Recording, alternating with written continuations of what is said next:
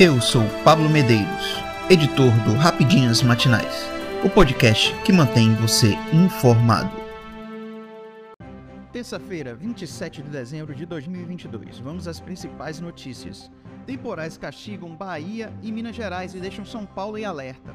Os últimos dias têm sido de muitos estragos por causa de chuvas em diversas regiões do país, com destaque para os estados de Pernambuco, Distrito Federal, Santa Catarina e Minas Gerais. Cidades ficaram alagadas e dezenas de famílias tiveram que ser resgatadas pelo Corpo de Bombeiros, porque ficaram ilhados. Além de ruas e avenidas interditadas, principalmente em Minas Gerais e Santa Catarina, que também registraram óbitos por causa das chuvas. Segundo o IMET, o país segue em alerta laranja, o que significa chuvas intensas. O maior perigo está em grande parte do Acre, na ponta oeste do Amazonas e uma faixa que abrange Amapá, Maranhão, Piauí, Tocantins, Mato Grosso, Goiás, Minas Gerais e São Paulo. Ao redor desta faixa, também há alerta amarelo de perigo potencial para chuvas em boa parte do Amazonas, Pará, Bahia, Rondônia, Espírito Santo e Rio de Janeiro.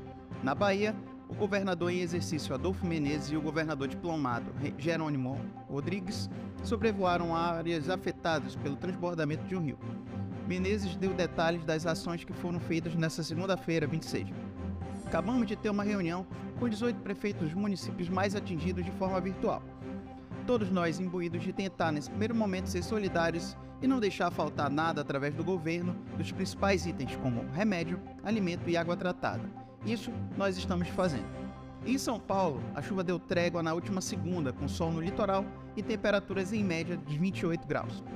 A expectativa para o estado é de temporais, principalmente em Sorocaba e Campinas, que devem ter um acumulado de 165 milímetros de chuva, volume abaixo do esperado em Minas Gerais e Espírito Santo.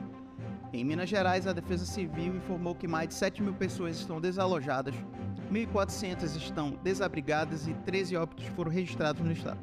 Para os próximos dias, o IMET ainda não tem expectativa de melhora no clima, com volume acumulado de chuvas em todo o país.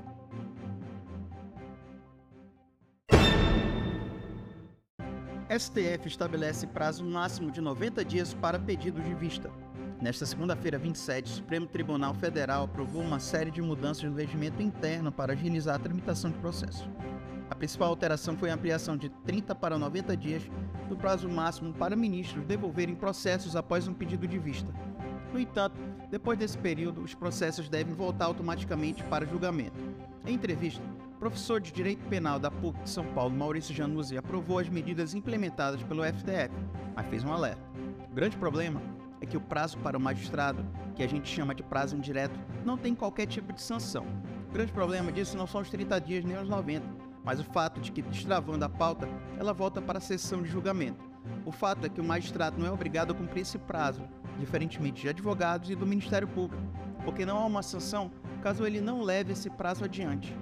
É algo que a gente vê com bons olhos, mas precisa na prática ter sua repercussão como se deve fazer fazendo com que não se alonguem julgamentos e pedido de vista. Os ministros aprovaram ainda que assuntos urgentes não poderão ficar apenas nas mãos de um único magistrado. Após cada decisão individual, o plenário deve ser acionado para avaliar o caso. Januzzi destacou que essa medida reforça o poder do conjunto de ministros, principalmente as medidas cautelares de prisão ou até de alvará de soltura, ou seja, do pedido de prisão preventiva e da soltura de um eventual pedido de prisão preventiva, que são as cautelares, acabam agora, quando decididas por um único magistrado, referendadas pelo plenário. Isso é salutar, porque o que marca e diferencia os tribunais superiores das outras instâncias é a colegialidade, ou seja, o sentido de ser um colégio e ser decidido pela maioria dos 11 ministros.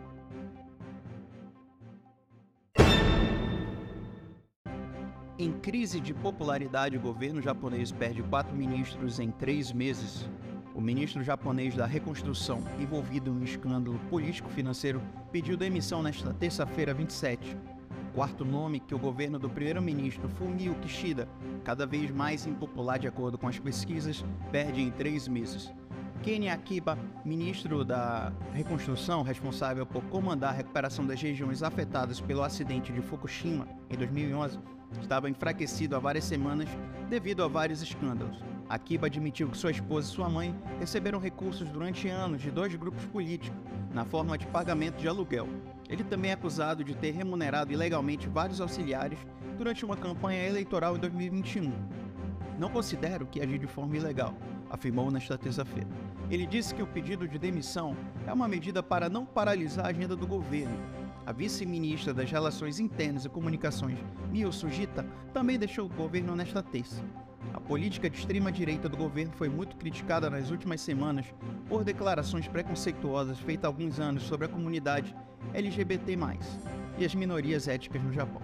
O governo japonês foi consideravelmente enfraquecido por uma série de escândalos e revelações nos últimos meses a respeito dos vínculos entre dirigentes do Partido Liberal, Liberal Democrata, a formação liderada pelo primeiro-ministro Kishida e a Igreja da Unificação, conhecida como Seitamu.